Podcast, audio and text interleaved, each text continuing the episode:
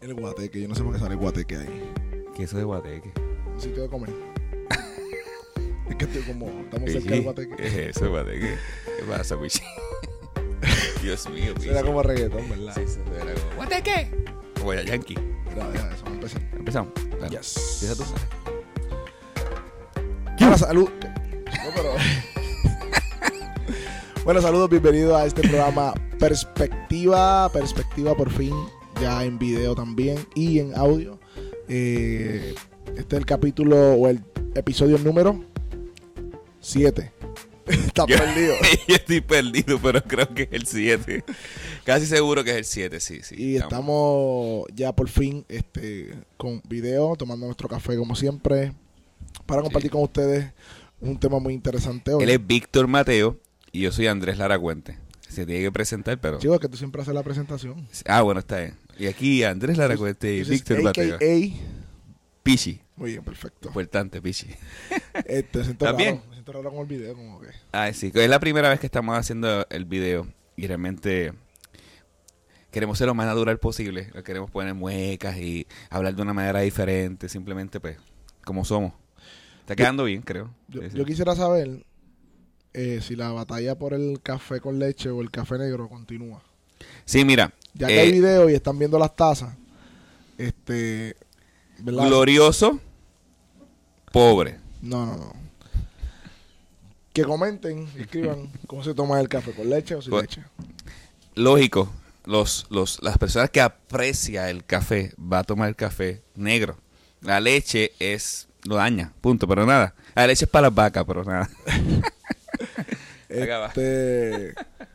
Nada, estuvo curioso porque estas semanas que han pasado, a la fecha de hoy, eh, salieron unas declaraciones o unos videos por ahí medios extraños. Que no es nada nuevo, pero surgió a la luz de la muerte de una persona, ¿verdad? En el ámbito de la música cristiana que se, que se quería mucho, el Julio Mergal, que falleció. Y a la luz de eso, pues salieron, an- salieron unos videos este, de personas declarando que ya estaba sano, de que iba a haber futuro, otro dijo que iba a ver a sus nietos, que iba un tiempo nuevo y diciendo que, ¿verdad? Básicamente que la enfermedad del cáncer que tenía pues no iba a terminar con su vida. Hasta el punto de que una persona dijo que no aceptaba un no como respuesta. Y, y yo vi eso y dije que esto no puede ser que esté pasando, que esté- se estén expresando así de Dios, ¿sabes? Dios, estoy orando por, por esto y no voy a aceptar un no como respuesta, sino que declaramos el sí y el amén. Y, y no es- aunque estamos discutiendo la hora, esto no es nuevo.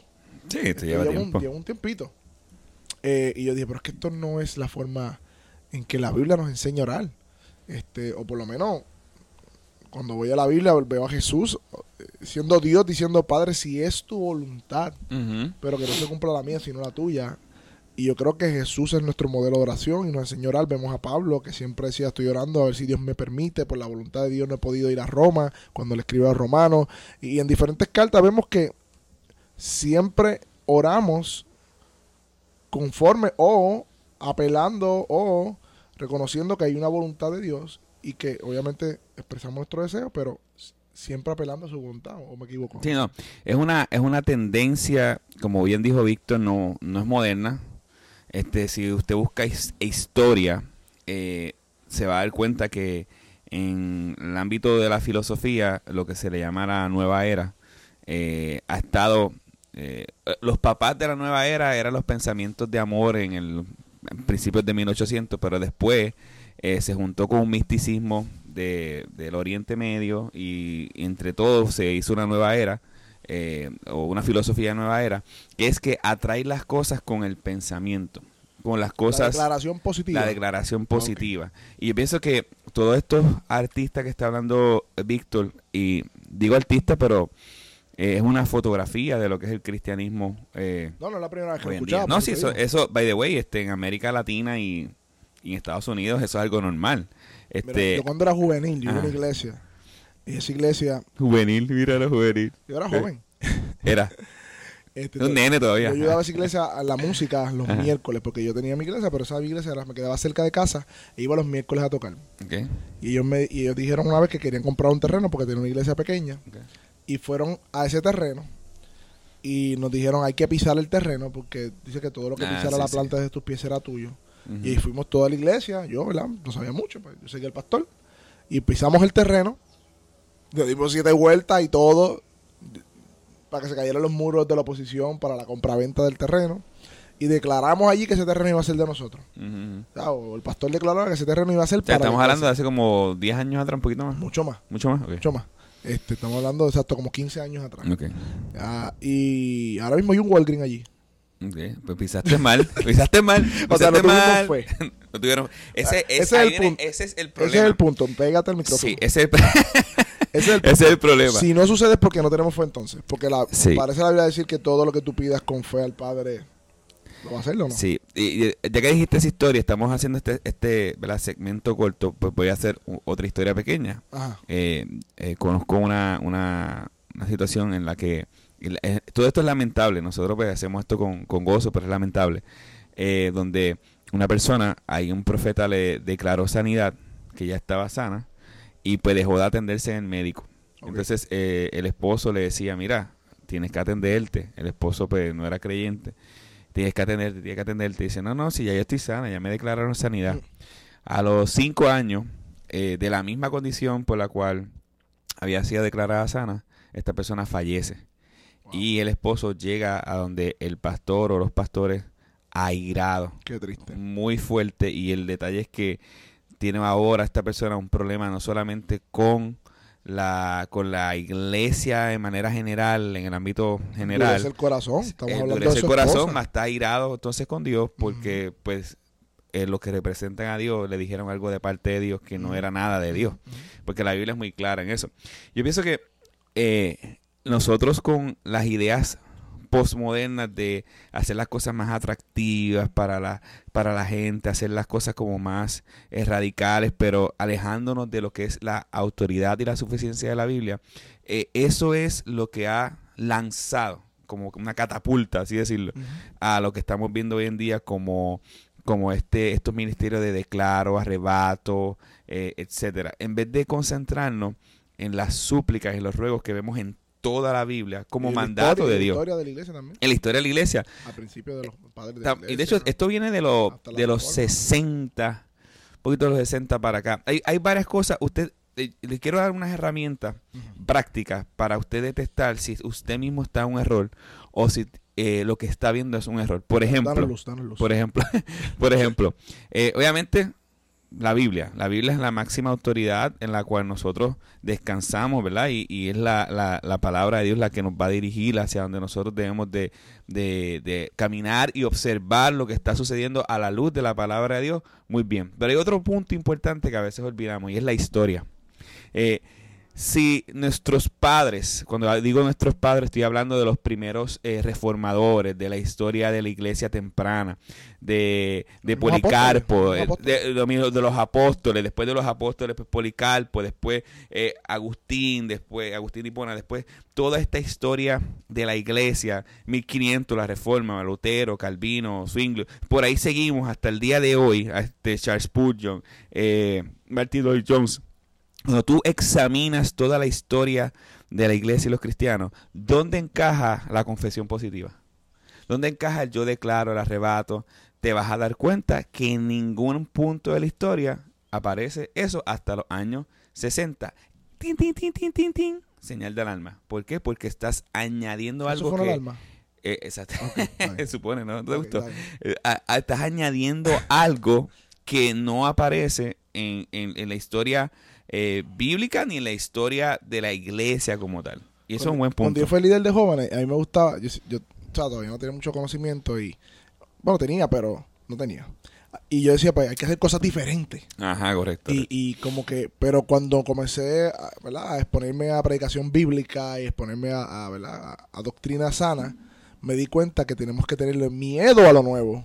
Porque lo nuevo muchas veces nos saca del fundamento que es la Biblia. ujú, Este, yo le decía a los jóvenes después, mira, todo lo que sea nuevo hay que tenerle miedo. ujú. Nuevo me refiero a, no- a- a prácticas que Prácticas, no sí. vemos en la iglesia, Correcto, sí. eh, formas de hacer las cosas que no vemos eh, respaldadas bíblicamente. Eh, ¿Por qué? Porque estamos hablando de que si Dios, Dios, Dios estableció los medios por los cuales Él recibe o da la adoración. Mira, yo había declarado en mi mente. Ah, no, fallé la declaración. Sí, es que tenemos a alguien que está cortando la grama. trimmer, tan pronto di play, nuestros pensamientos están cruzados entre el Y yo declaré en mi mente, trimmer, te callas.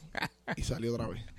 Funcionó. No tiene fe, no tiene fe. Ok, pero Ajá. ¿de dónde saca la gente? Porque de la, por lo menos yo escucho a gente mencionar un texto bíblico. ¿Qué texto bíblico quizás la gente está sacando de contexto? O Bueno, voy a... para decir, mira, yo declaro, yo decreto, yo confieso, yo... eh, Como si yo tuviera poder de cambiar las cosas, porque parece ser que es- lo sacan de la Biblia. Sí, hay, hay varios textos bien fuera de contextos. Este, por lo menos voy a hablar de uno de ellos y Ajá. el hermano Víctor pues, hablará de otro. Y después voy a hablar de un texto que de- creo que debe, do- do- do- dos pasajes que debe de eh, redirigir nuestra oración o nosotros examinar nuestras oraciones a la, luz de esos dos pasajes.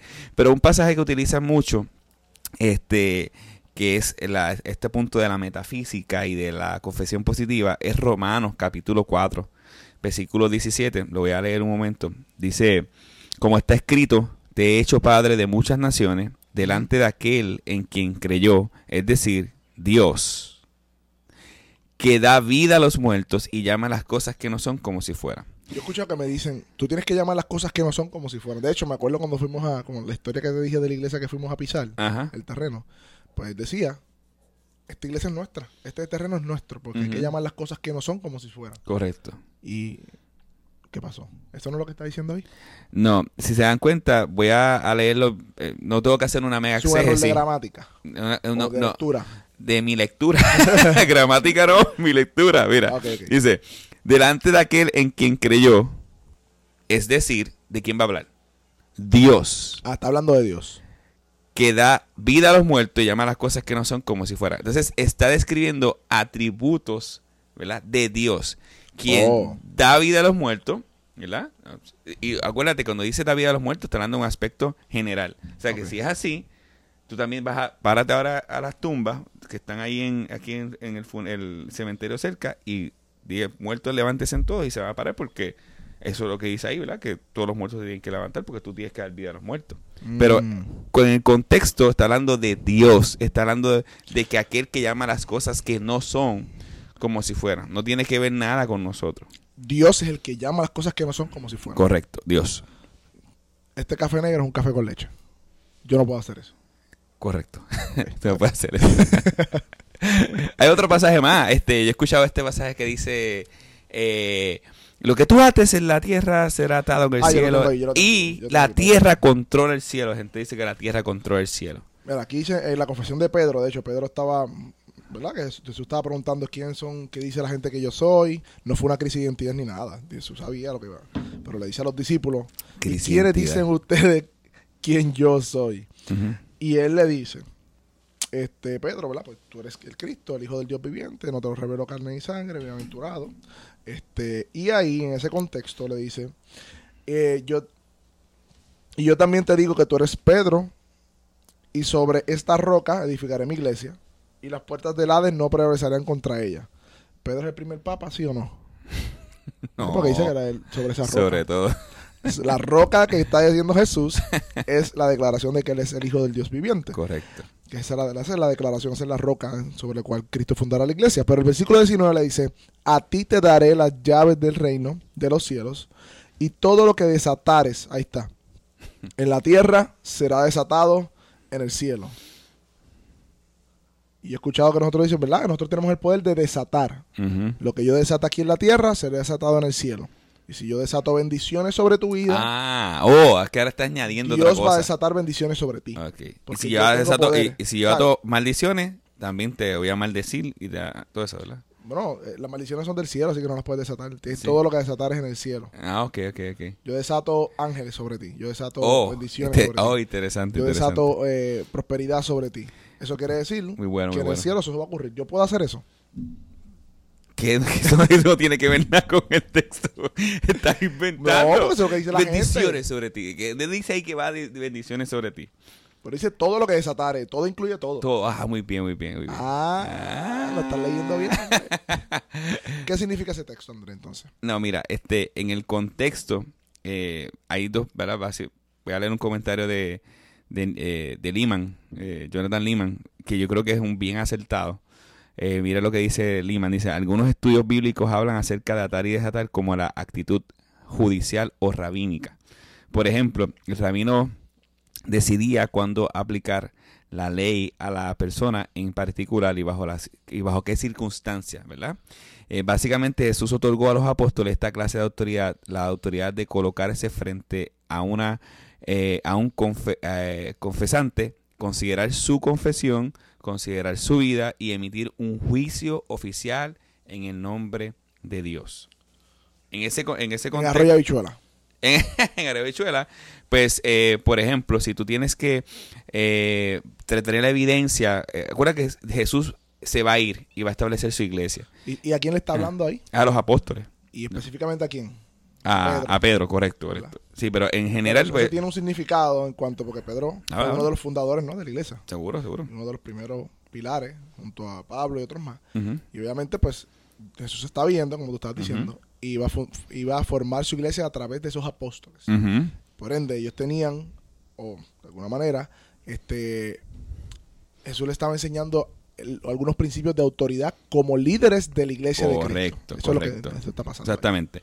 O sea que él tenía, eh, Pedro y los apóstoles tenían la autoridad para juzgar. Muy bien. Juzgar en la tierra quién debía ser reconocido dentro del reino de Dios y quién no. O sea, esa es la parte de arroz y chuela que, que está No porque Pedro le da la gana, sino por a través de, obviamente, del, como lo que Jesús le enseñó, la el fruto, el, el, la misma palabra de Dios, a través de ese, ese, justo juicio, como hemos hablado en otros podcasts, pues ellos tenían esa autoridad. Y recuerden que iba a comenzar la iglesia, por ende, eh, era, un, era un tiempo muy, muy, muy diferente al de ahora, en donde muchos falsos, bueno, es lo mismo, muchos falsos. Sí, lo mismo, sí. No hay nada nuevo bajo el sol, hermano. Todo lo mismo, todo se repite. Muchos falsos profetas, es lo mismo todavía. O sea, e, e, ellos en ese aspecto también, como hoy, pastores fieles a la palabra de Dios, tienen no ese juicio, esa autoridad de, de, no de salvar a una persona o no, ¿verdad? Eso no está hablando de salvación. Está hablando más bien de la autoridad de, de reconocer quién sí y quién no eh, es parte del reino de Dios, ¿no? Exactamente.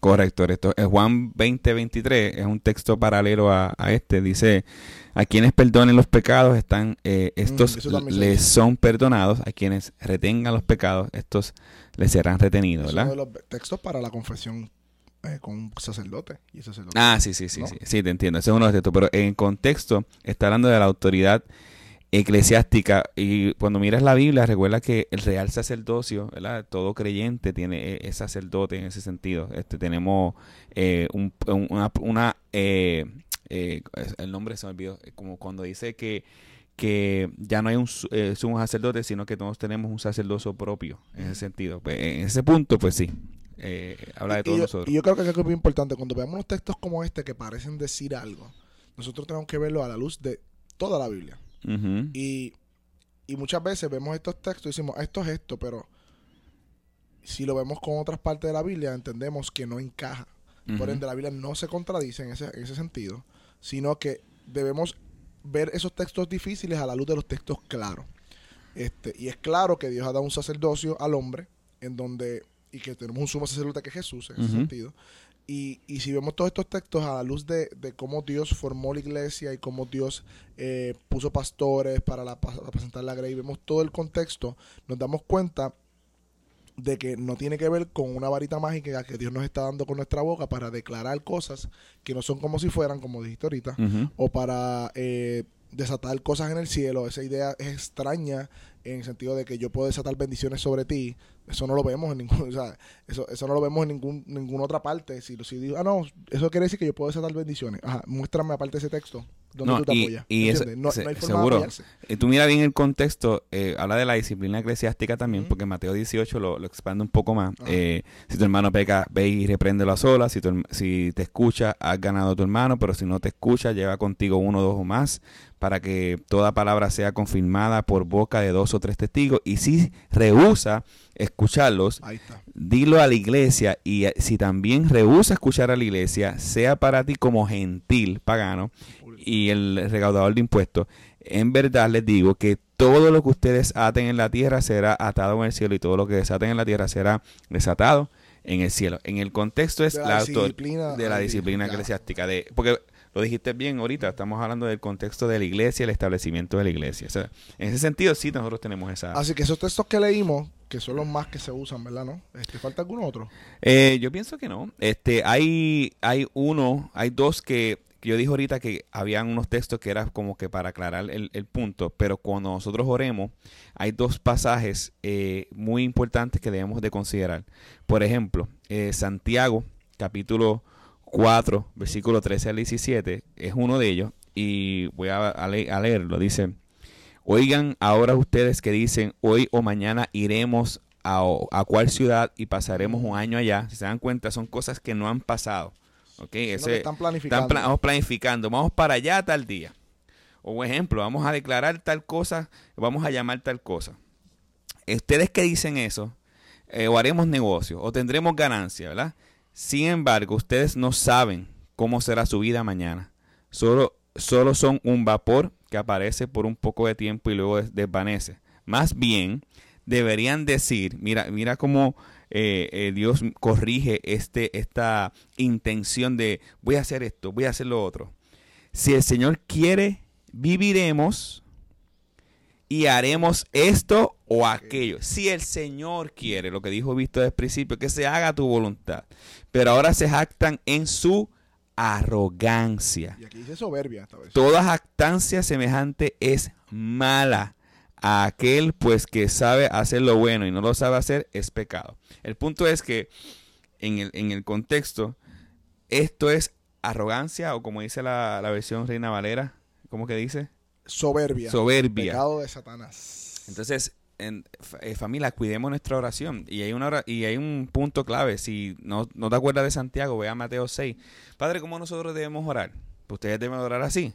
Padre nuestro que declaro sobre la tierra. Ahí no dice eso. Padre nuestro que estás en los cielos, santificado sea tu nombre. Venga a nosotros tu reino. Hágase tu voluntad, así la tierra como el cielo. Danos nuestro pan de cada día. Perdona nuestras ofensas, así también como nosotros perdonamos que nos ofenden. No nos deje caer en tentación. Librados del maligno o del mal. Amén. Ahí está el bosquejo de mi oración.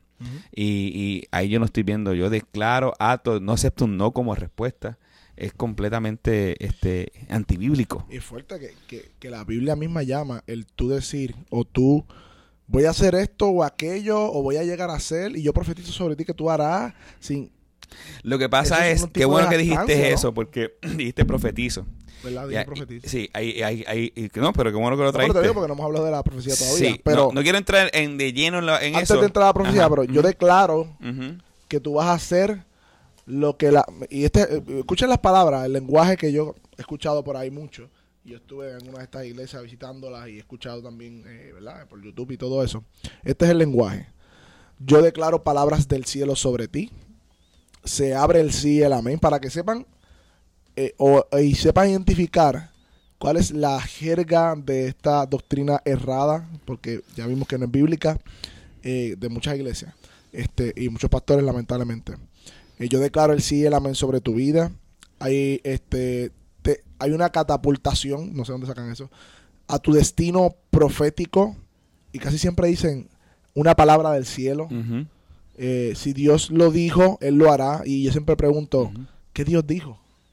Porque si Dios dijo algo que tú dijiste, pero realmente la Biblia no dice, pues Dios nunca lo dijo. Ah, lo de sí el amén también. Pues ya lo dije, el sí, ah, sí, exactamente. Este, declaramos confesamos, lo creemos, la dimensión eh, de, lo, de, de, lo espiritual y siempre están inventando. Te queda bien, te queda bien. Me, queda, Sí, te queda bien. Yo, yo, creo que yo, yo puedo aparentar. Sí, sí, sí.